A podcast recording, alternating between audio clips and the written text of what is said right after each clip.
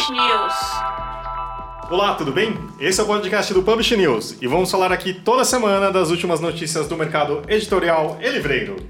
Este programa é um oferecimento da MetaBooks, a mais completa e moderna plataforma de metadados para o mercado editorial brasileiro. E também do Coisa de Livreiro, consultoria em marketing e inteligência de negócios para o mercado editorial. Este é o programa do dia 10 de junho de 2019, gravado no dia 6. Aqui é Fábio Errara e temos aqui Leonardo Neto, Hello! Thalita Facchini, Tudo bem, Zé? Luciana Souza, Oi, pessoal. Maju Alves Oi, tudo bem? e o nosso convidado Eduardo Cunha. Olá pessoal, bom estar aqui novamente com vocês. E, e só, e só falando da, da- do jeito que a Thalita falou aqui, é que o Zé Barrichello, nosso tá editor de áudio, ele tá bravo hoje. Porque- Ele tava brigando com todo mundo aqui. É porque também a gente está no meio da- de obras não nossas, então vocês vão ver que ele vai ter bastante trabalho na hora de edição. Então, ao fundo, vocês terão alguns barulhos industriais. Parece Isso. que estamos no meio da guerra. É a gente tá participante. serrando a cabeça de alguém. Giro de notícias. Mas Jenny Frank, cartas que Anne escreveu para sua avó serão reunidas em livro inédito. Correspondência ajuda a entender a vida de- da jovem que morreu em um campo de concentração nazista. Quem quer ser jurado do Jabuti? Eu! 61ª edição do prêmio está com inscrições abertas para a seleção do corpo de jurados até o dia 16 de junho. Ah, como ano passado, agora as inscrições, ah, os jurados, você pode se candidatar ou candidata, ah, Indicar pessoas, pessoas. para ser jurados e escolher esse prêmio. Isso, são, são aí nas diversas categorias e o, quem escolhe, no final das contas, vai ser o conselho curador. Que os editores apostaram na Book Expo 2019? Editores estrangeiros dão suas opiniões sobre os livros que devem se destacar no mercado nos próximos meses.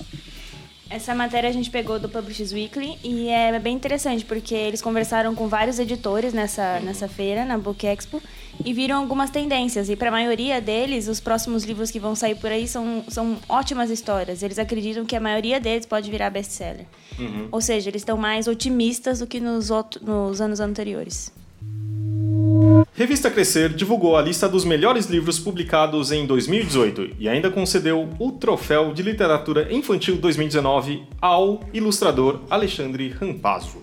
Pois é, você sabe que uma vez eu fui escrever uma matéria para o Show Daily, né? Que é essas revistas que é, tem diariamente nas feiras internacionais, é, para a feira de Bolonha.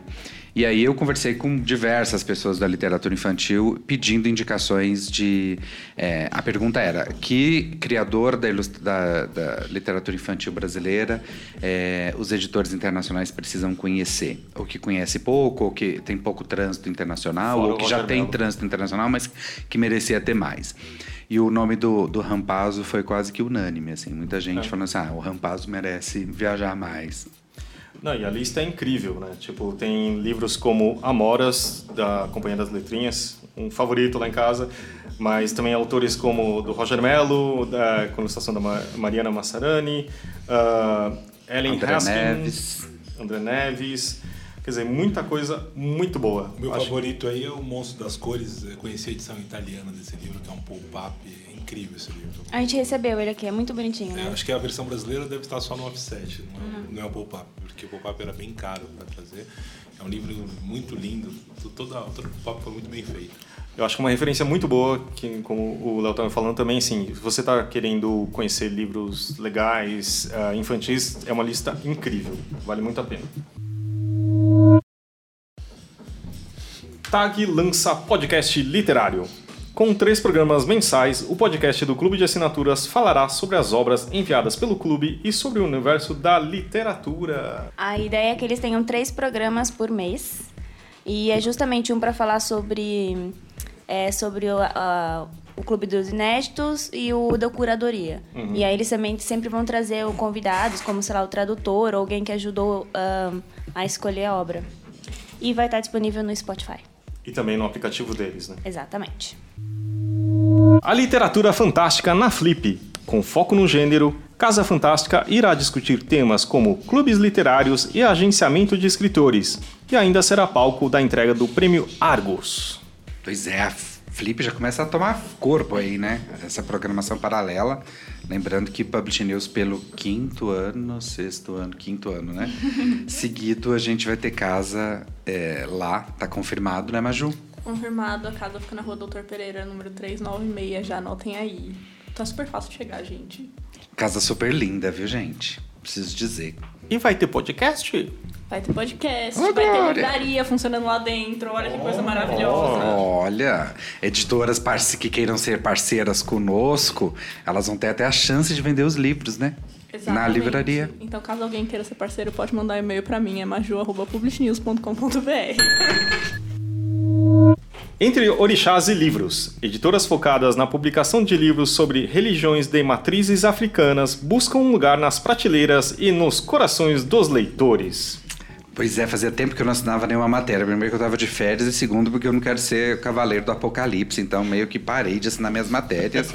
e essa aí eu assinei com gosto. Achei super bonitinho aí.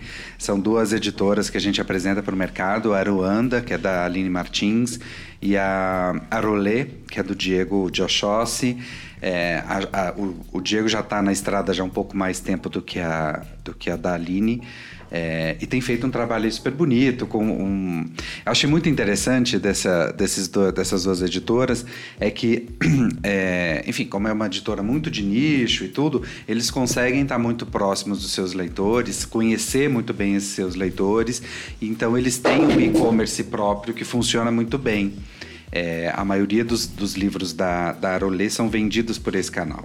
É, aí agora ele, ah, ele falou que a Amazon está crescendo, está quase que alcançando esse, esse principal canal deles, que é o e-commerce próprio. É, mas é é a história do nicho, né? Do tipo, é muito fácil para ele conhecer os seus leitores. E aí, quando é, eu conversei individualmente com um, depois conversei com outro, não sei o quê, e eu achei curiosíssimo é que eles falaram que tem três praças onde eles, onde eles é, percebem que tem é, maior saída. É, São Paulo, Rio de Janeiro e Rio Grande do Sul. Bahia, que era uma coisa natural, não tá, não tá no, no caminho deles. Ou do nosso. É, no- é, na nossa cabeça, é. talvez, né, imaginando isso. E aí, enfim, é- é- ela me disse isso primeiro, depois quando eu estava conversando com ele, ele falou assim, ah, inclusive a maioria dos nossos clientes vem de Rio, é, Rio de Janeiro, São Paulo e, Rio Grande do Sul. Eu falei, caramba, mas a menina tinha acabado de me dizer isso também, que ela fez uma pesquisa, junto ao IBGE, que não sei o que, e percebeu. Cada uma tem suas especificidades, né? A dele é, voltada para o candomblé e a dela para a Umbanda. E segundo dados do, do IBGE, a maioria da- do contingente é, é, de umbandista, umba, umbandistas do Brasil estão localizados nesses três estados. Foi isso que ela me disse. Então ela estava focando muito em, em Rio de Janeiro, São Paulo e Rio Grande do Sul por conta disso. É, e aí depois ele, quando eu conversei com ele, ele me disse a mesma coisa. Que Eu achei, achei super, super curioso, né? É porque também, assim, que eu saiba, o, fora, claro, São Paulo e Rio de Janeiro, os maiores mercados de livreiros também estão no Nordeste, né? Se eu não me engano. É, enfim, vale a, vale a pena ler essa matéria e vamos acompanhar a vida dessas duas editoras, ver para que lado eles vão caminhar a partir de agora, né? Respira fundo agora. Para Bolsonaro, descobrir novos autores fere o interesse público. O presidente vetou o projeto de lei que inclui no rol de ações de difusão do livro a realização de concursos literários visando a descoberta de novos autores. É, esse, Momento de silêncio aí. Silêncio. Esperando Tá fundo. tentando entender o raciocínio dele. É, o, eu, eu- uma, uma coisa curiosa dessa, dessa nota é que esse, esse projeto de lei ele tramitou no tramitava no Congresso, é, ele tramitou entre 2011 e 2019 e ele tramitou de uma forma muito silenciosa, ao meu ver, assim, sabe? Porque é, ele não entrou no nosso radar, até fazendo um, um meia-culpa aqui, porque eu não conhecia esse projeto de lei. É, e, e, e ao passo que eu, que eu tento acompanhar tudo que está acontecendo em Brasília que, que diz respeito ao universo do livro, né? Mas o fato é que esse, que esse projeto de lei, ele, ele tramitou e caminhou ali dentro do, do Congresso de uma forma muito silenciosa. Eu não tinha ouvido falar dele ainda. É, Que enfim. é a PL 95, né? É, exatamente. 2017. é, esse 2017 é o número dele no Senado, né? Porque antes Ah, ele nasceu Senado, ok. na Câmara dos Deputados em 2011. Uhum. É, e enfim, ele tramitou, os, os parlamentares, tanto da Câmara quanto do Senado, aprovaram essa matéria e foi para a sanção presidencial. E o, e o presidente então vetou, alegando que isso não. é, enfim, não, não era do interesse público e feria a Constituição. É, e, que, e levantou também uma questão de, de é, orçamento, né? Que as despesas públicas têm um cancelamento equivalente de outras despesas obrigatórias. E eu Ah, fico e pensando, que só um- orçamento será que é esse para um... um, um parênteses depois também de ouvir os Ministérios da Educação e da Economia. É, Depois de ouvir o min- o ministro da Educação atual. né? É. É, eu fico pensando, gente, ok, assim, tudo bem. O, o- o Congresso é, levantou essa, essa discussão, discutiu internamente e, e aprovou que, o, que o, o governo federal, a- o executivo, né, o poder executivo, é, é, terá que fazer programa, é, um, um concurso literário para buscar novos autores. Não é nem para aqueles consagrados, é para autores novos. É, gente, quanto, custa, quanto ia custar isso no orçamento, gente? E eu queria entender o argumento também de inconstitucionalidade. É, enfim. Respirando fundo, vamos para a próxima. Feira Sub abre inscrições para sua quarta edição. Pessoa, artista, coletivo ou editora interessados em expor seus trabalhos terão até o dia 12 de julho para realizar sua inscrição gratuita. Pois é, nessa feira aí acontece em Campinas, aqui no interior de São Paulo. É, entre- é, vai acontecer no dia 14 de setembro, tá? Tá um pouco distante, mas eles abriram agora para quem tiver interessado em ter uma mesa ali para vender seus livros e ve- vender suas, suas peças gráficas, né? Que não é uma, uma, uma feira de, de, de arte impressa e publicações independentes. É, elas já podem reservar essa mesa, não custa nada, é de grátis. Então você vai ter a chance ali de participar da, da feira. Obviamente que eles vão receber a inscrição de todo mundo e vão ter uma curadoria, e vão fazer uma curadoria disso aí para selecionar 75 expositores. Então, se você produz livros, zines, livros de artista, revistas, xilogravuras, pôsteres, ilustrações, fotografias, além de uma infinidade de produtos impressos. Isso aí. Arquitetura e os livros. Site Bibliotecários Sem Fronteiras listou as 10 bibliotecas brasileiras que mais se destacaram pela sua arquitetura. O destaque aí para a biblioteca do Quindim, que é do, do nosso colunista Volney, que é o que traz aí na foto. É de fato uma. Eu conheci lá, eu fui a Caxias do Sul para conhecer. É, é de fato um lugar super bonito, assim. Ela funciona dentro de um moinho desativado, que era um moinho que fica na- do lado de uma, de uma cascata, assim. A cascata era uma cachoeira mesmo, grande. É, então você tá lá, assim, na, na, na- biblioteca, você fica ouvindo o barulhinho da, da cachoeira o tempo todo. E se você olhar, se debruçar na janela, você vê a cachoeira, assim. É super bonito Nossa, mesmo. E, e aí teve um trabalho de, de preservação dessas características desse antigo moinho, mas deram uma renovada aí. Ficou a, a livraria não, gente, a biblioteca é super bonita de verdade. Esse capricho arquitetônico, tanto em bibliotecas quanto em livrarias, é uma coisa que eu acho muito incrível.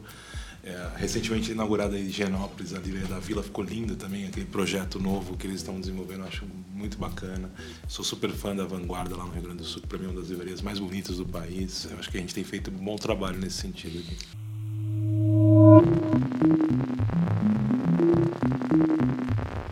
A gente está aqui com o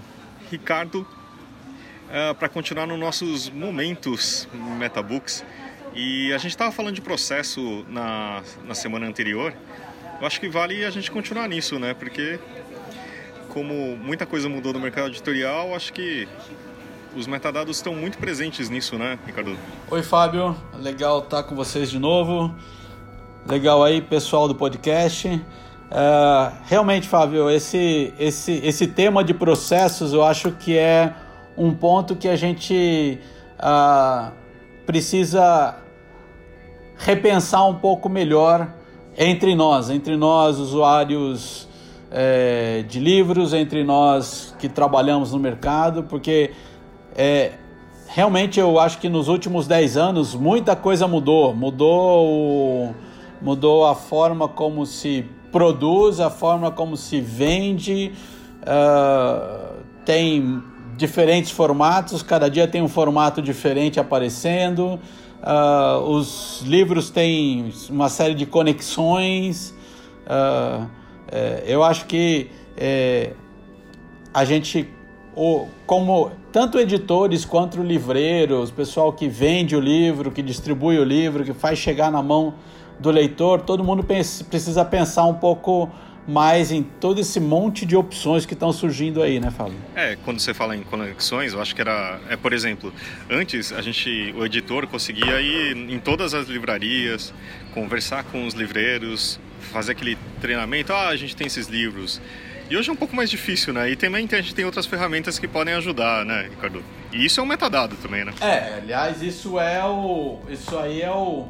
É o coração do metadado, né? É fazer a, toda a informação chegar e chegar mais rápido, né? Porque uh, ao mesmo tempo que a gente está mais perto, a gente está mais longe hoje em dia, né? A gente está mais perto por toda essa tecnologia, tudo mais, mas ao mesmo tempo o, o trabalho atropela a gente, é muita coisa fazendo ao mesmo tempo e não dá, como você falou, não dá mais para sair com os livrinhos embaixo do braço é, visitando livraria por livraria, conversando com o pessoal. Embora isso seja a parte, eu particularmente preciso dizer que essa é a parte que eu mais gosto, né? Encontrar com as pessoas, conversar, bater papo sobre livro e tal coisa. Mas não dá, né? Não dá. A produção é enorme. A gente hoje tem aí mais de mil títulos novos por mês é, chegando no mercado. Impossível um alguém receber, vamos usar a figura do livreiro, né? O livreiro receber editores para falar desses mil livros que estão saindo no mês. Então tem que ter uma maneira mais automatizada de se receber, de se ver isso e maneiras para o livreiro aí também poder uh, fazer suas seleções, suas escolhas e atender o seu, o seu cliente, né? Aquele leitor que vai lá na sua loja. E tudo isso é metadado, como você falou, Fábio. Metadado é a maneira de chegar a essa informação. É, são todas essas informações que chegam à mão do livreiro. E a preocupação é fazer chegar isso de uma maneira organizada, né? Não, sem dúvida. E eu acho que falando em processo que a gente começou, né? A gente tocou aqui no início, é de como que esse, esses dados surgem, né? E como que uhum. é, isso faz parte dessa mudança que a gente falou aqui de 10 anos para cá, né? O que a gente hoje tem conversado aqui na Metabooks com várias editoras e temos até dado uma boa assessoria para alguns deles, boa assessoria assim, em termos de tempo, né? Temos dedicado tempo a essa assessoria em termos de processo, é justamente o fluxo da informação dentro da empresa e como que isso vai no final chegar até o leitor. Né? Então, onde nasce a informação principal, uh, as principais informações do livro? Nasce com o editor. É lá o editor de aquisições, ou é o mesmo editor, depende do tamanho da empresa, né? Você tem um editor só de aquisição, ou é um editor que faz tudo, mas é o editor, é o cara que decide qual livro vai uh, produzir, seja ele nacional ou internacional, tem o momento da decisão. E é ali que você começa com os metadados. E uh, ninguém melhor do que aquela pessoa que está escolhendo e decidindo, ou levando aquele livro para dentro da empresa para discutir lá com um grupo que envolva marketing comercial ou um conselho editorial, cada um tem a sua maneira de, de atuar, né? Mas essa pessoa que pegou esse livro pela primeira vez, que pegou esse texto né, inicial, esse original pela primeira vez, que tem o conhecimento maior sobre aquele livro. Então é ali que nasce a informação, é ali que nasce o metadado. Por isso que eu repito, não canso de repetir, as pessoas podem ter cansadas de ouvir, mas eu não canso de repetir que metadado não é castigo de estagiário. Metadado é assim, uma coisa super importante e o dono dele é o editor, é o cara que escolheu o livro, é o cara que trabalhou no livro.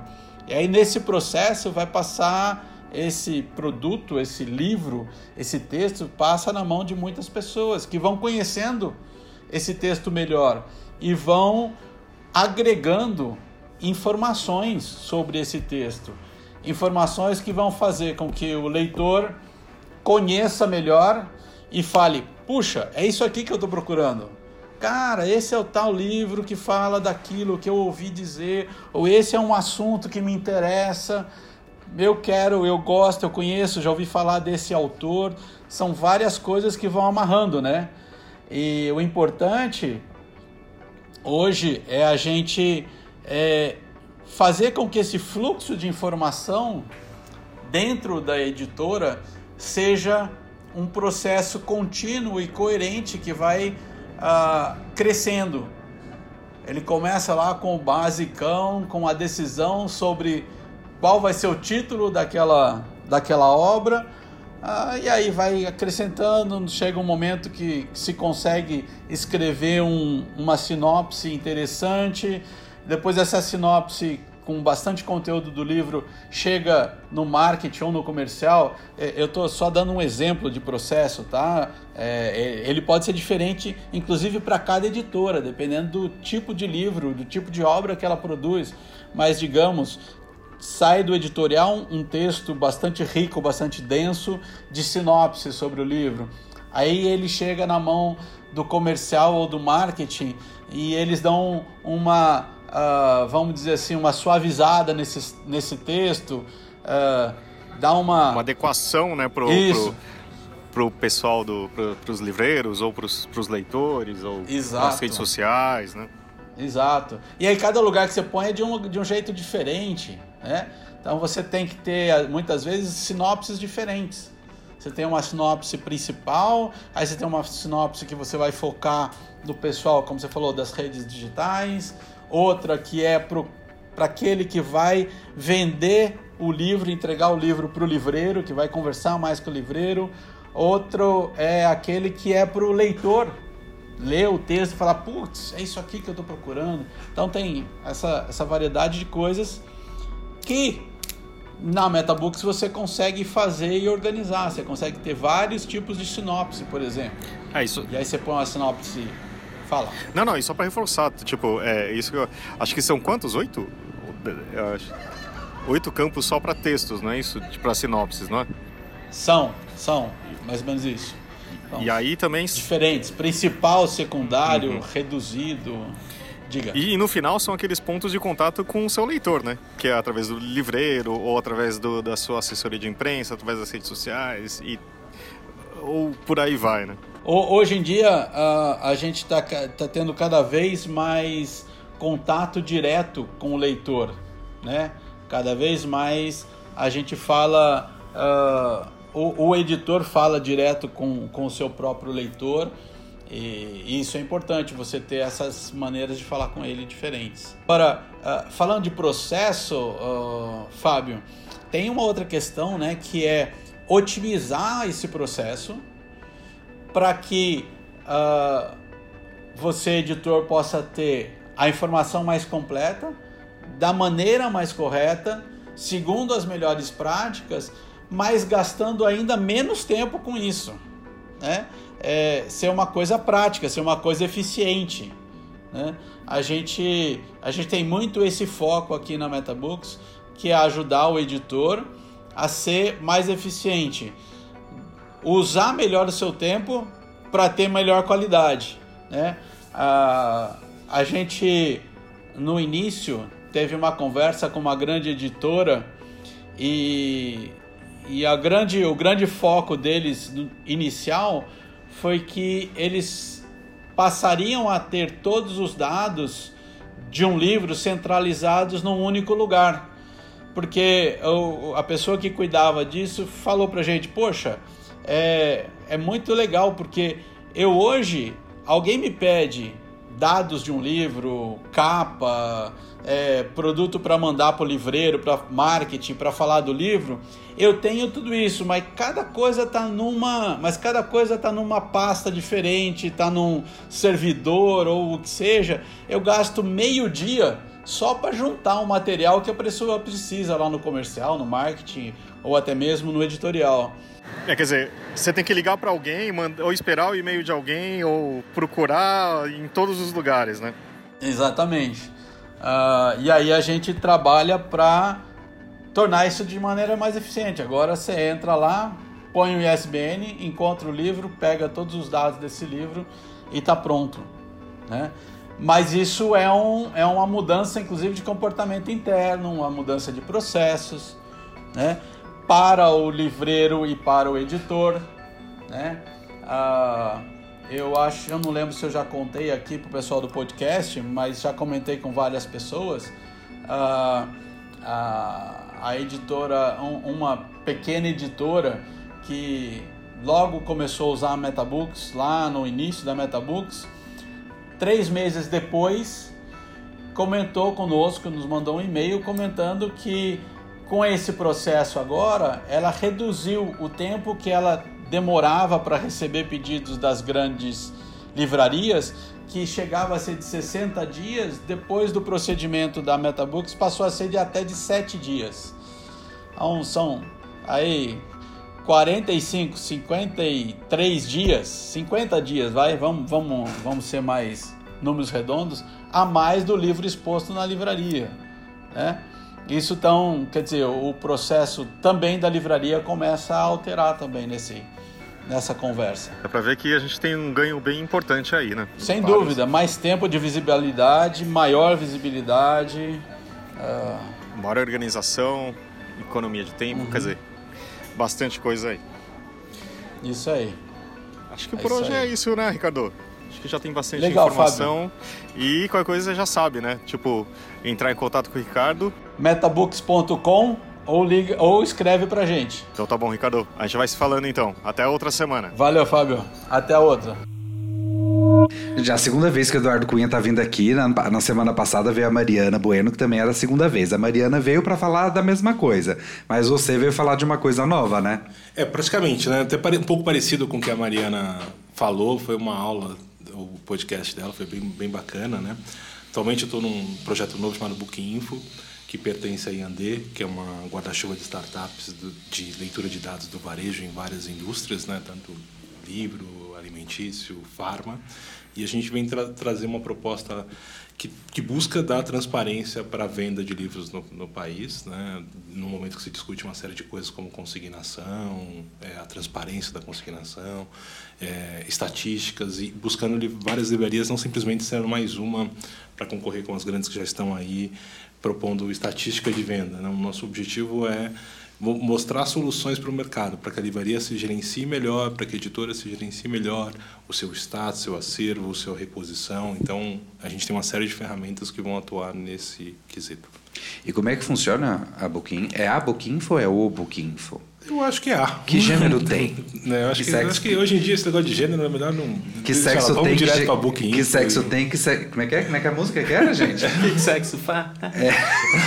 sexo tem. A Booking. Que sexo tem, que nexo faz, né? Ah, é verdade. Nossa, entregamos a idade. Ô, oh, oh, oh, Cunha, e o que, que a, a Booking Info faz? Efetivamente? Efetivamente, a gente faz leitura de dados do varejo e propõe é, o gerenciamento da loja com o BI. Né? E BI, Business Intelligence. Intelligence. Onde a gente gera uma série de informações para a livraria, como categorias mais vendidas, preço médio, estoque, é, a, venda de, a venda de cada categoria dentro da livraria, horário de venda. A gente já teve clientes que por, de, de, acordo com o comportamento de horário, chegaram até alterar o funcionamento do horário de funcionamento da, da loja para melhor atender, escalonar a equipe melhor de acordo com a venda, né? Porque a gente, nosso dado de venda, ele vem direto do, do cupom fiscal. Então a gente sabe basicamente a hora que vendeu, como vendeu e tudo mais.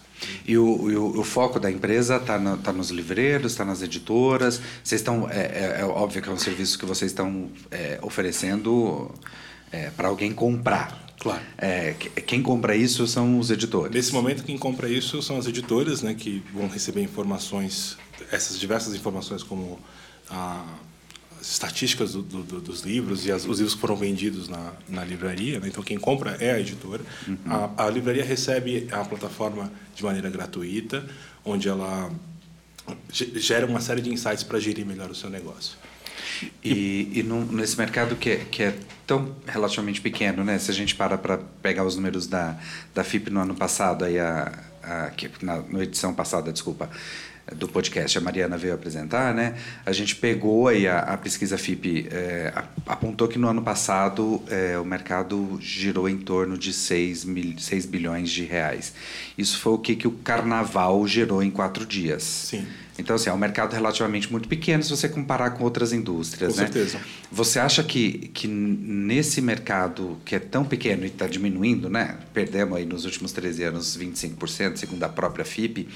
É, você acha que, que tem espaço para mais uma, mais uma empresa para oferecer esse tipo de serviço? Porque, enfim, a gente já tem GFK e Nielsen e está tá chegando aí a, a, a Bookinfo com uma proposta É, é, similar. mu- é muito boa a tua pergunta, Léo, porque, assim, é, estatística é, um, é um efeito colateral do, do que a gente faz. Né? O objetivo não é concorrer com o GFK e Nielsen gerando estatística. Nós geramos uma ferramenta de gestão para o negócio. Né? Então, a nossa preocupação é muito mais para que a livraria receba insights diariamente, tanto do que ela está vendendo, do horário que ela está vendendo, a categoria que ela possa gerir o seu acervo de maneira melhor e se comparar ao mercado.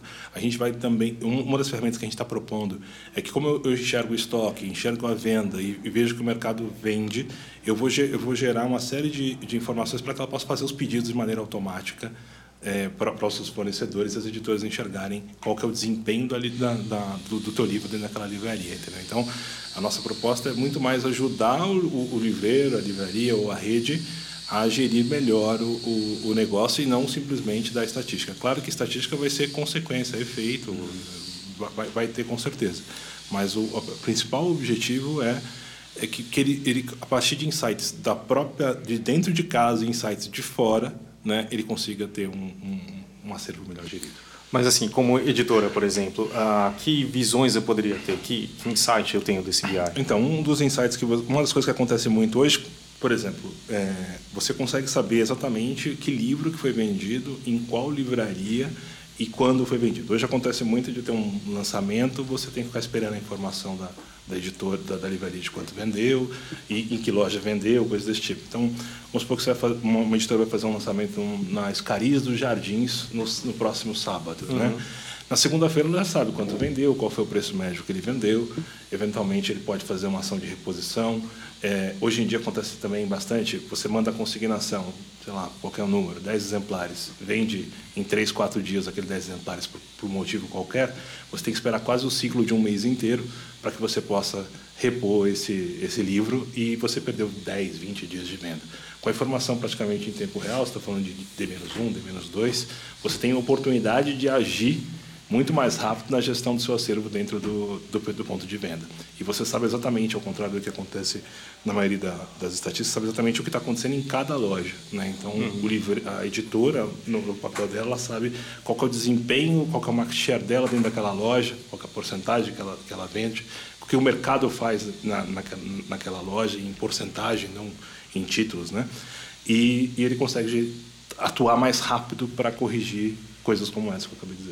Então, de repente, é, eu vou saber se eu fiz uma sobrecapa especial para um filme e se de repente tem uma livraria perto do cinema, se tiver uma venda considerada ali, pode ser que realmente faça mais sentido. entendeu? Uhum. Às vezes você vai ter condição até de baseado nas categorias do Bizac, de saber que loja que vende mais tal categoria. Então você pode até se antecipar para pro, propor que aquela loja receba o livro tal, porque tem tudo a ver com a categoria que ela mais vende. Então, Então vamos priorizar aquela ali, É, o agendamento você- vai ser primeiro para aquela, aquela, ali, entendeu? Hoje, você faz tudo isso de maneira muito empírica, né? Então você vai- ter, vai ter dado para tomar decisão. Então, vou lançar um livro de, não sei, como o exemplo do cinema como você deu. Faz todo sentido pôr esse, esse, esse livro na vitrine do cinema, porque aquele, aquela loja vende bastante cinema. Então, estou lançando uma coisa que nem seja, talvez seja um best-seller, mas seja um livro de catálogo, que não vai bem em alguns lugares, mas se você direcionar para o público certo, ela com certeza vai fazer todo efeito. Claro, distribuição e a consignação muito mais inteligente também. Com certeza, você vai ter a possibilidade de, de gerir a, a consignação de maneira mais transparente. Né? Acho que tanto para o lado do livreiro quanto para o lado da editora, que fica sempre essa história é, que ah, o livreiro fala ou o livreiro não escondeu o acerto ou não, ou não escondeu. Acho que isso é, é muito discutível, né? Então essa, essa transparência é bom demais para o mercado, né? Então o, a editora vai ter confiança que realmente o livro não vendeu ou que realmente o livro vendeu e, e, e seguiu o jogo. E outra coisa assim, como é, parece também uma continuidade do, do seu trabalho. Né? De certa forma, porque assim, você sentia a falta de uma ferramenta assim quando você. Bastante. É, eu, sempre me tentei en- encaixar minha carreira sempre com tecnologia como força de vendas. Né? Eu, sempre, eu sempre acreditei muito nesse quase que um mantra pessoal. É, tudo que eu, o que a tecnologia pode fazer para me ajudar a vender mais. Então, todas as casas que eu passei, eu sempre busquei é, informatizar, colocar tecnologia para para ajudar. Só que você, você tinha sempre a dificuldade do quando você passa dentro de casa você consegue resolver. Teve situações de em outras empresas que temos aplicativo para vender mais, em outras é, ab- abrir o estoque para a editora e, e, e propor uma, uma gestão melhor do, do, do acervo na distribuidora. Agora eu- eu- a gente está tendo oportunidade. É legal que quando a gente discute lá o que vai se fazer, o que vai ser feito de cada é, ferramenta, a gente tem essa experiência do, do outro lado, que tipo de informação ele recebe. Eu, por exemplo, quando estava numa editora infantil, a gente olhava muito o market share das editoras infantis. Mas a gente ia criar um market share quase que imaginário, porque quais, quais são as editoras que eu queria me comparar? Né? E você não tinha isso de maneira estruturada. Des, dessa maneira que a gente está fazendo agora, e, e usando principalmente o BISAC como, como classificação, né? então você tem lá no BISAC literatura infantil, você tem condição de criar um, realmente esse share sem ser imaginário. Né? Então, acho que isso é um, você usar essas e usar, principalmente se você conseguir usar essas ferramentas para vender mais, né? Ó, vende mais infantil naquela loja, vende mais ficção naquela outra. A gente até estava discutindo agora há pouco com o Léo. É, os, os- mais que categoria vendeu mais em, em- em cada momento, entendeu? Então é, isso ajuda bastante. E é super interessante isso aí. Ele me mostrou um gráfico, gente. Vocês não estão vendo, mas enfim, ele me mostrou um gráfico que mostra é, dentro dessas dessas empresas, desses estabelecimentos que a, a Bookinfo é, monitora, né? E já já ele vai falar quais são. A categoria mais vendida foi ficção. Isso é interessante, né? É, em seguida vem autoajuda, depois é, literatura infantil e na sequência religiosos. E aí, é, desculpa, literatura infantil não, juvenil, porque a letra está muito pequenininha o Dio já está ficando cego. É, e aí vem literatura infantil, negócios e economia, e aí, o, enfim, vem, a- vem outras diversas categorias. Eu achei isso muito interessante, porque ficção, em geral, não é um gênero que, que é campeão de vendas no Brasil, né? É, se, pelo menos a gente olha para as nossas listas e quando olha para a lista Nielsen, para todas as outras listas, é, é, a- a- o, o número de, de livros de não ficção são sempre muito superiores aos de ficção. Né? Léo, talvez isso tenha muito mais a ver até com a classificação, né? A gente está aprendendo no Brasil agora com as ferramentas de metadados, seja o mercado editorial ou a Metabooks, a usar de maneira mais adequada o BISAC, né? É, a gente tomou por, por liberdade atribuir o BISAC como regra, então o primeiro, o primeiro nível do BISAC, e é daí que a gente parte para gerar essa estatística. Então, é, talvez seja esse o motivo É, que o eu não acho que- ficção esteja mais dividido em outras categorias do BISAC. Assim, é que nós temos uma informação muito mais granular, né? Como a gente faz integração direta com o RP e a gente lê Vamos, o vamos explicar aqui cada, cada RP é o sistema da, da livraria, para simplificar. Cada livraria tem um sistema, da grande tem um grande RP, no outro tem um sistema comercial, que às vezes nem pode ser considerado um RP. Mas como a gente lê o dado direto da, da fonte da nota fiscal eletrônica, né, então eu sei exatamente o, o dia, a hora, o valor que foi vendido, e se eu classificar isso de maneira adequada, se você usar, por exemplo, o não ficção para juntar tanta coisa, você não sabe que a tua livraria vende bem biografia né, que tem um perfil específico de biografia que vende bem. Então, quando você abre a categoria e o livreiro estiver disposto a usar os insights que a gente gera através de, de, de categoria, vendas, dele, de mercado, ele pode até decidir que a área de biografia da, da, da loja dele tem que ser maior que uma área de, sei lá, de cinema ou qualquer outra coisa, para gerir melhor, aproveitar melhor o seu público. Né? Sim. E em relação à à tua primeira pergunta, foi em relação às livrarias, a gente tem as livrarias Curitiba, já integrada, a Livraria da Vila, é, está na fase final de integração, Cameron do Rio Grande do Sul já está integrada, a Vanguarda de Porto Alegre já está na fase final, Escariz já está integrada. A gente também está começando a monitorar algumas distribuidoras que fazem marketplace, então Inovação, Catavento, também Loyola. É, a gente já chegou a 167 contratos assinados. Eu muito- tenho muita expectativa agora no mês de julho, quando entre os dados da, da leitura. E aí, com isso, a gente consegue ter uma base bem maior e criar um painel de benchmark mais interessante. né? Eu acho que tem um número que eu, que eu fico impressionado de número do, das, das mais de 90 lojas que a gente já lê, que me surpreende toda vez e a gente não vê esse número em nenhuma estatística, seja de qualquer empresa dessas que você disse, que a gente chegou à conclusão, hoje, né, nesses pontos de venda, 63% da venda é livro. Infelizmente, ainda não tem a série histórica para te afirmar se cresceu ou se diminuiu, né? Mas em breve a gente vai começar a ter, gerar histórico disso, ou seja, dentro de um estabelecimento chamado livraria, que a gente chama, de, se habituou a chamar de livraria, né? Que hoje em dia você vende livro, eu mesmo numa outra casa vendi livro em loja de, de casa, mesa, cama, mesa e banho, e vendia bem, o número era maior que algumas livrarias. É, 63% da venda é de livro. Não, os, os outros são caneta, lápis, é, papelaria. papelaria. Tem livraria que vende até isqueiro. Interessante. É porque realmente é uma ferramenta para acabar um pouco com essas ideias preconcebidas, né? Quando você falou, por exemplo, de ficção, é, acho que a gente tem que, em alguns outros casos, a gente tem que só especular. Aí, se estivesse na ferramenta, a gente entraria na granulação e... e... É, essa é a grande vantagem, é a granularidade dos dados. Você consegue descer num nível, assim, do cupom. Né? Então, eu sei que vende mais é, biografia na loja do seu Zé porque não sei. Então, a loja do seu Zé tem que ser. Ou ele, ele, ele cuida melhor do seu, do seu acervo, ou ele ampliou demais. Então, peraí. Se eu tenho uma venda aqui que está tá disfarçada de não ficção, né? E, e, eu posso trabalhar melhor esse insight que foi gerado para ele, é uma ferramenta fantástica para a gestão do, do acervo e da loja. Ainda mais no momento que a gente vê o mercado cada vez caminhando, né? aconteceu lá fora isso, caminhando para a livraria mais nichada, mais especialista, e esse tipo de informação é valioso demais. Não, com certeza. E, e, e, não só o seu livro de frente, quer dizer, cada livro vai importar cada vez mais que você lança e saber exatamente como ele se comporta. Né? É, e e para a livraria também, Fabio, é, hoje você percebe muito sempre numa livraria, todo mundo tem lá os 20 mais vendidos da Publish News, todo mundo tem os 20 mais vendidos da Veja e o 21. Né? Como que você trabalha? Esse 21 tem um número importante. Uhum. É, é, é, se você trabalhar direito ele na sua livraria, ele pode ser até o seu primeiro, porque de acordo com o teu, o teu perfil de, de loja, né? E para a livraria a gente vai gerar esse insight, né? Ele vai conseguir enxergar naquela, não naquela semana, porque a gente não, não trava por semana, do períodos para ele, ele, ele filtra como ele quiser, né? Uhum. Então, se ele quiser ver 30 dias, um mês, um ano, a decisão é dele. Ele consegue saber, todo, na última semana, por exemplo, só pra, eu fiz o recorte só de, em, em semana, só para tentar ter um mínimo de comparação. A gente, das livrarias que a gente leu, foram 12 mil SKUs vendidos. Né? Então, vendeu pelo menos um exemplar de algum título, 12 mil títulos. Quantos a gente está lançando? Né? Então, é, essa relação é bem interessante para você gerenciar o, total do acervo.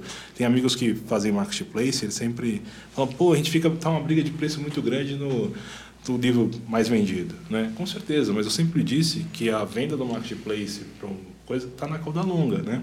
Então, se você souber qual que está cada loa que tem potencial de venda, você vai gerar mais vendas, seja na internet, seja no físico. E Cunha, o tanto o Nielsen quanto o GFK, desculpa ficar falando muito do, problema, do, do, dos Até dois. Porque essa mas... comparação vai ser inevitável. É, é, além de inevitável, é, são os, os, os modelos que a gente é. tem na, no nosso, na nossa cabeça. O, né? Mar, o, Marcos até me disse, o Marcos Teles, quando a gente chegou lá para fechar com a leitura, ele falou: pô, uma pena, né, Edu? Mais uma.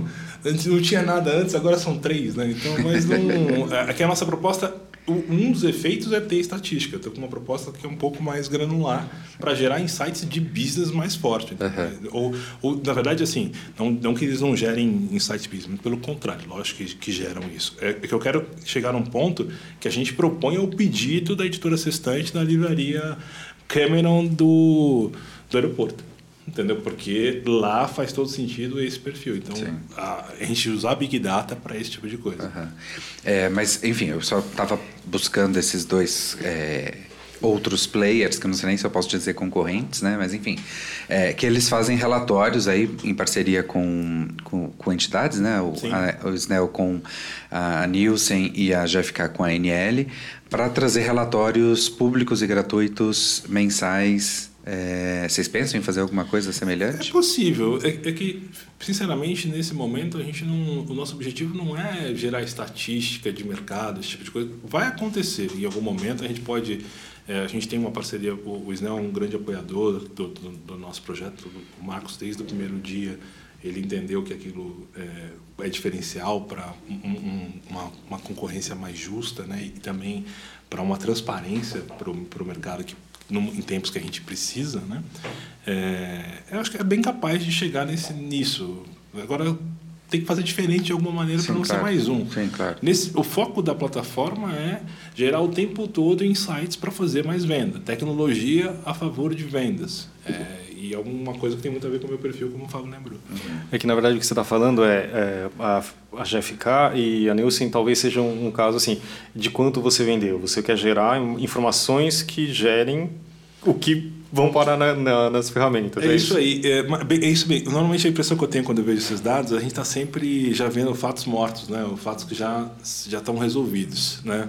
Como no exemplo que eu te dei, eu, eu vou, eu vou dar a possibilidade para a editora, no dia seguinte, tomar uma decisão de repor e, e não esperar o mês inteiro para que só tenha vendido 100 exemplares, quando deveria ter vendido 150 naquela, naquele ponto de venda.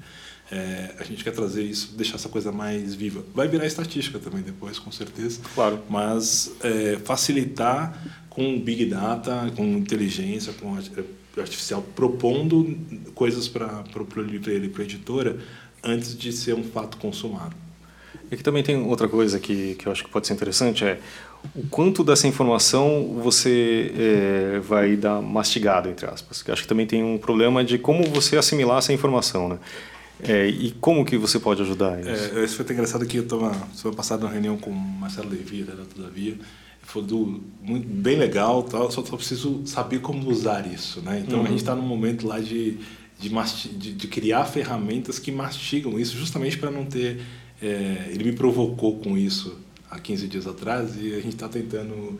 É, é lógico que eu já entendo que quando você navega na, na, na- plataforma, ela já, já é uma interface amigável, já facilita a visão dos dados, já vem classificada de maneira automática, uma série de coisas. Mas você fazer o trabalho com, usando Big Data é o ponto que a gente quer chegar. Entendeu? Então, de dar uma. Ó, é, Cruzar as informações Ô, certas. né? Editora, entregue esses livros aqui naquela loja lá. Porque é lá que vai vender esses livros. É esse ponto que a gente vai chegar. Porque não, não adianta colocar mil exemplares daquele lá naquele livro que não vai... E, e isso já está provado, né, gente? Que a forma que a gente fez tudo até esse ano, ano passado, de tenha consignado mesmo, vai entrando, vai entrando, vai entrando, não é assim. Né? Não- não- esse modelo ele é inevitável e, e tem a consignação precisa, um dos defensores que eu acho que tem que, tem que continuar. Não, não- infelizmente, não, não tem um modelo melhor. Mas a gente precisa usar, então, inteligência para que isso seja gerido de maneira mais adequada. Em termos de custos, Edu, para as editoras, é infinitamente menor do, do que os dois concorrentes, infinitamente menor do que os dois concorrentes que você citou. E, e, e, e embarcado aí na, na- nessa holding, né? é, existem aí fintechs. Você, você na- na- quando estava se ap- apresentando, você falou um pouco disso. E vocês estão pensando em soluções também para o mercado editorial, pensando no crédito, Isso, né? é uma das coisas que essa crise é, do mercado, né, de empresas, a gente chegou a pensar que, eh, que a gente poderia usar alguma das fintechs que tem no grupo, que é a Alp, para, por exemplo, colocar uma, maqui- uma maquininha de cartão na, na livraria, onde no momento que ele faz a venda do livro da editora A, eu já sei que o livro é da editora A e foi vendido no cartão, eu já separe o dinheiro da editora A. É lógico que todo mundo combinando, tudo sob contrato, tudo certinho. Eu já separe e já fica para a editora A esse, a parte dela de- de- desse dinheiro. Com isso, ela consegue ter mais, dar mais crédito para o mercado, entendeu? Ou para aquele livreiro dependente de dificuldade, ou para uma rede grande em dificuldade, porque eu sei quem, quem, para quem foi aquele produto e de quem é aquele dinheiro, teoricamente, num livro consignado. Né? Então, você começa, que eles chamam no termo, no, no pessoal do mercado de cartão, chama de agenda, né? vai gerando uma agenda de crédito e facilita também o capital de giro das, das, ah, das livrarias, porque ele pode pegar lá, passou uma venda em quatro vezes, ele transfere a parcela 60 e a parcela 90 para já quitar a editora. A editora não tem o dinheiro na hora, mas tem a garantia do recebimento, aí uma conta sempre de chegada, cada um faz o que quer. E a fintech também pode, tanto para o livreiro quanto para a editora, antecipar com taxas mais competitivas que os bancos tradicionais. E comparando o mercado editorial, como você tem esse contato através da, desse guarda-chuva de, de empresas, é, como que está comparado em termos de inteligência de mercado? Ah, a gente está muito atrás, né? Hoje, por exemplo, até na- nas próprias é, do grupo, as próprias é, startups, você, a gente já tem startups que já fazem, já- por exemplo, na farma, na, na área de farma, faz promoção, né? promoção não promoção de preço, sim promoção no- no- Divulgação. divulgação, né? Vamos chamar assim.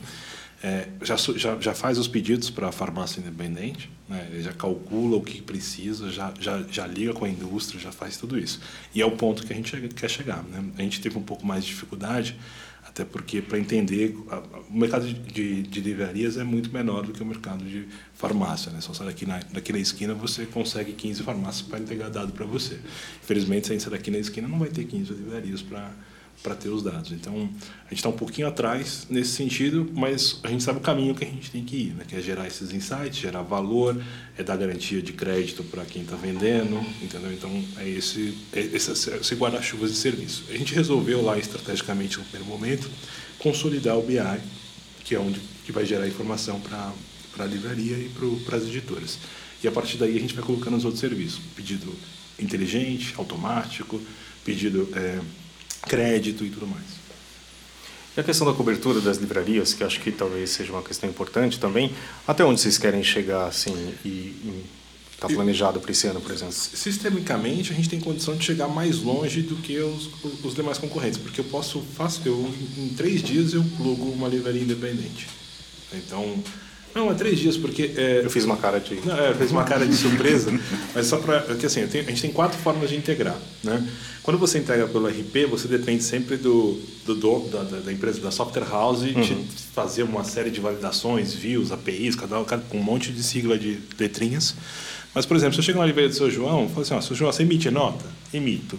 Qual é o sistema que você emite nota? Esse. Onde que está a pasta que você... Vamos olhar no seu computador, que às vezes tem um computador pessoal lá, né? Onde está a pasta que fica salvo o XML da nota, que é obrigatório? Né? Tá ali.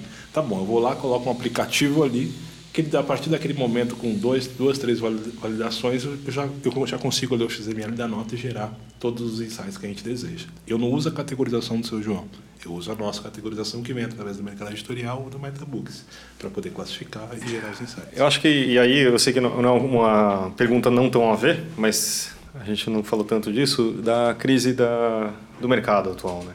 Eu sei que é uma possibilidade, mas eu queria uma visão sua, Eduardo, de como o mercado está e como que ele pode caminhar para sair desse... Olha, é, eu vejo sempre com. Tem que ter um pouco de otimismo, né? Apesar que cada número que eu leio no Publish News, eu, eu- ou então quando eu vou lá ler o balanço de algumas redes, desanima, né? Claro.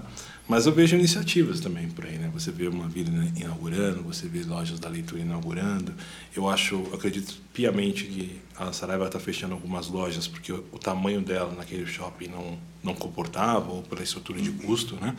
Mas eu acredito piamente que vai ter um na menor, nichado, com, com estratégia, né, abrindo nesse shopping. Eu falo muito com os amigos do varejo, eu participo de alguns grupos de expansão de loja, e todo mundo é unânime, o pessoal de shopping, falar que uma livraria, um shopping sem livraria é capenga.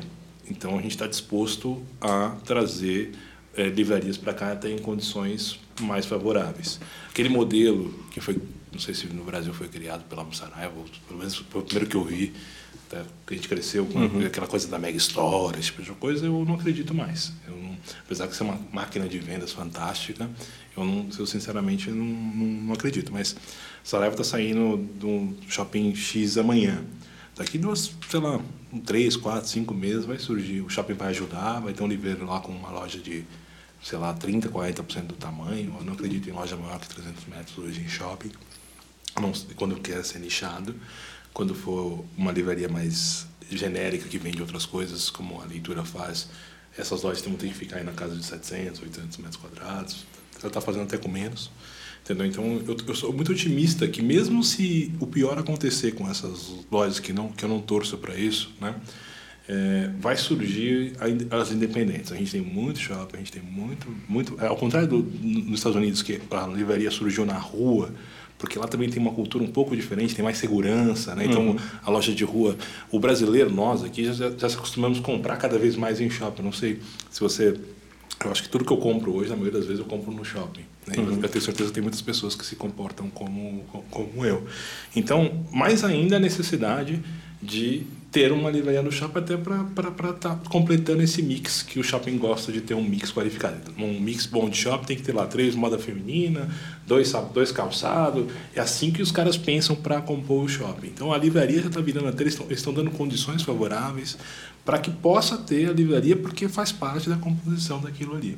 Então acredito muito, mesmo se, se o pior acontecer, a gente vai ter sim livreiros independentes, vai surgir independentes, vai demorar para isso acontecer, um projeto, um, é um, uma curva de pelo menos dois, três anos, o mercado vai sentir, né? já está sentindo, você vê as quedas aí, tá, a Mariana explicou bem para a gente semana passada, não preciso entrar nisso de novo, mas eu tenho, eu tenho um certo otimismo, e eu gosto da ideia de voltar a ter o livreiro dono da, da livraria.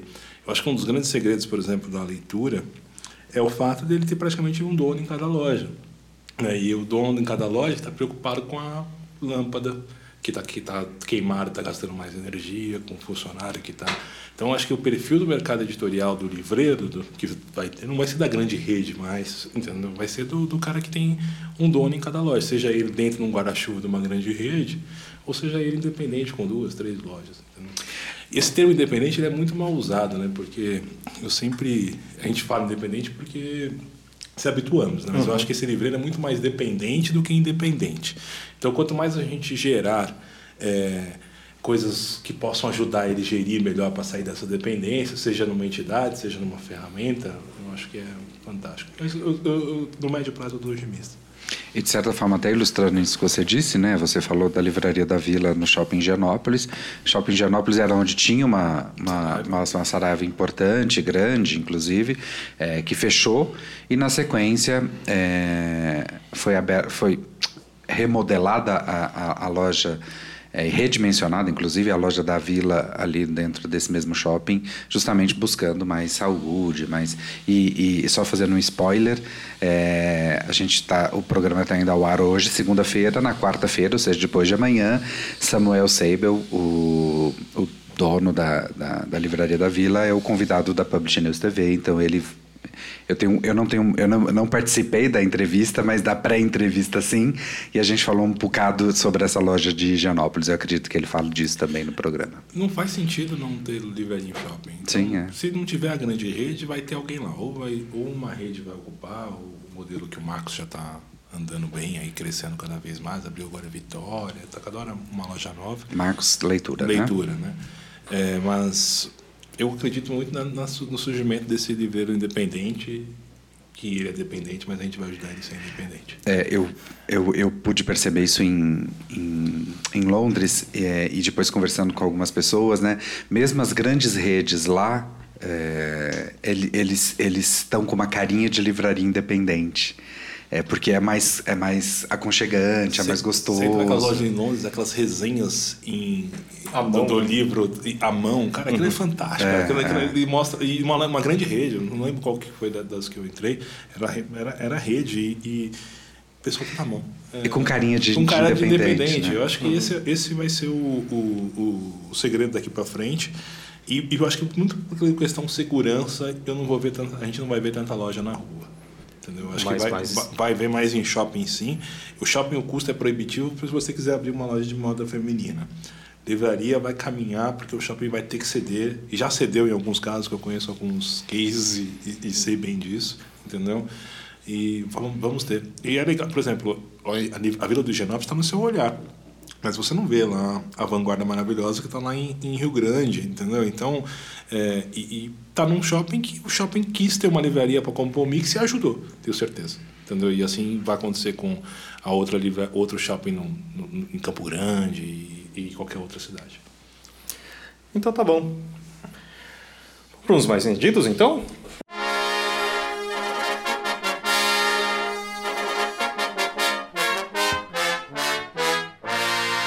Mais vendidos. Uh, essa semana a gente teve de novo uma queda de 7% é, com relação à semana passada. Ficção caiu 6%, uh, infanto juvenil 2%, é, infanto juvenil cresceu 2%, autoajuda caiu 11% e negócios 12%. E não ficção é, teve um aumento de 3%. Aí, no ranking geral, a Sutil Arte de Ligar o Foda-se continua em primeiro lugar, o Milagre da Manhã em segundo e uh, Brincando com o Lucas Neto voltou para a terceira posição. Porque semana passada quem estava em primeiro era o Poder Oculto, do Reginaldo Manzotti. E aí essa semana o Reginaldo Manzotti está em quarto lugar. Esse livro do Lucas Neto ele não tá tendo a mesma força do primeiro do Neto, né? Como é que tá? Esse brincando? É. Até que ele tá bem, ele tá se mantendo, mas não é a mesma força do, do, do primeiro lançamento dele, não. Eu sei que eu, eu ajudei com três aí, porque em casa é uma febre, isso aí tem que comprar pra todo mundo. Aí nas novidades da semana são somente três livros. O primeiro vem junto com a estreia de uma nova editora, a editora Quatro Ventos, que estreou seu selo também Quatro Ventos, ah, que colocou lá em negócios o livro Como Ficar Rico Ganhando Pouco. Olha o título desse livro. Oh, esse aí eu, eu não quero ganhar pouco, não. Não quero saber desse livro. Prefiro ganhar muito pra não ter que ler. É, né? Mas, mas esse livro deve ter chamado a atenção de muita gente, porque ele já chegou na lista, é, estreou na lista essa semana, já no 19 lugar da lista geral, com 1.751 exemplares vendidos. Eu não sei, acho que vou pedir para a editora esse livro, pra gente dar pra Aí, junto com esse livro, entrou em ficção Uma Mulher na Escuridão, da Fara Editorial, um livro do Charlie Donlea. E em não ficção, Sobre a Capacidade de Amar e Outros Assuntos Poéticos, da Planeta do Brasil. É o livro do Valcir Carrasco, se eu não E também eu achei interessante que o Fodeu Geral já deu uma subida boa também, não? Verdade. Na semana passada ele estava em sexto lugar e na segunda ele se manteve. É, semana passada, se eu não me engano, ele vendeu 3.800 e nessa semana 3.579. E nas editoras, Sextante em primeiro, Grupo Companhia das Letras em segundo, Intrínseca em terceiro. Isso mesmo. Quem que quer começar as indicações dessa semana? Ninguém? Posso ser eu? Por favor, Léo. É, eu vou indicar, porque no ano passado. Na, sem- ai, gente, tô falando ano passado toda hora, acho que é a terceira vez que eu falo isso, mas na edição passada do podcast, é, alguém da mesa indicou o Chernobyl, né? Eu assisti, bem, sentei minha raba ali, assisti todos os quatro primeiros episódios. O, o último episódio sai agora no final de semana, então ainda não assisti. É, assisti todos. É, e me fez lembrar muito vozes de Chernobyl, inclusive os personagens, muitos dos personagens que estão ali estão no livro também, que é um livro potentíssimo da Svetlana Alexievich, que inclusive foi uma das, das, das estrelas de uma Felipe passada aí, né? É, é um livro que eu recomendo muito, é um livro que eu fiquei sem dormir depois que eu assisti, porque é, era uma coisa perturbadora, assim. Da mesma forma que a série é, a série é também perturbadora, mas eu achei o livro mais, e talvez pela capacidade que a gente tem de imaginar as coisas, né? É, então Eu vou recomendo aproveitar e tem uma, um podcast sobre a produção do- da série. Eu acho que vale a pena também. Ah, é? Tá aqui. Essa vai ser minha indicação. Então já indica já, gato, pra pegar o gancho. Já foi. Então pronto. Vocês pegaram ali. Mas vou, não, tem, não tem nome? Não tem onde a gente acessa? vou colocar o link aqui pra vocês Ah, tá verem na bom. descrição do episódio. Eu ia. Eu vim pra cá pensando que ia ter que indicar, eu ia falar de Chernobyl, mas eu não. É uma febre, não sabia, né? E é muito doido Mas eu vou, mesmo. fa- eu vou fazer o seguinte, eu vou indicar como que eu descobri o o Chernobyl. Eu entrei naquele. Tem um aplicativo chamado Mate Rate, que os seus amigos. É, você vai fazendo avaliação do, do- do- do- dos seus filmes e através dos seus amigos o- eles vão te indicando coisas, insights. Então foi assim que eu descobri Chernobyl, porque eu tinha que continuar pagando minha assinatura da HBO, eu tinha que, eu tinha que descobrir um motivo para continuar depois de GOT. Ai, daí eu, eu vou cancelar minha assinatura que eu assinei só pra assistir Chernobyl. porque não tem aplicativo pra minha TV. Aí, ó. Pessoal do, da HBO, atento aí, vocês que ouvem o. Então Mate Rate tem na Apple e no Android. Mi, como é que chama? Mate Rate. Como é que funciona isso? É um app que ele liga o que os seus gostos, os seus gostos propõem para inteligência artificial o que você pode gostar e também Ah, legal. liga os seus amigos, entendeu? Então, E é de grátis? na faixa. Ah, maravilha, melhor ainda. 0800, como diz o carioca. O link tá aqui na descrição também. gente. Ah, eu acho que eu vou indicar o podcast Poucas, que eu ouvi muito essa semana. É do Cauê Moura, é uma pessoa um pouco contraditória, e, mas só que ele não grita mais. o Zé ficou animado. É, ele não grita mais, ele recebeu vários convidados que, na verdade, eu achei interessante nessa última semana, e com vários assuntos atuais e, interessantes, ao meu ver. Por isso que eu tô indicando ele. É um, é um podcast muito bom. Aquele barbudo. Aquele barbudo lá, que é um Que cara. batia. Esse mesmo, e ele parou de fazer essas coisas meio. Meio tontas. É. Estri- es- estriônicas. e- Faz tempo que eu Exatamente. não vejo. E aí ele tava, tipo, super de boa, conversa- conversando normal com as pessoas. Aí ele recebeu semana retrasada, acho, o Drauzio Varela, e foi um, um assunto. Tipo, eles tiveram uma conversa muito boa, sabe? Com visões diferentes, mas foi um papo ali que ele não começou a gritar, não começou a bater em mesa e fazer essa- esse tipo de coisa, e eu achei bem interessante. Além dos outros convidados que ele tá trazendo. Muito bom. Lu, tem uma indicação pra gente?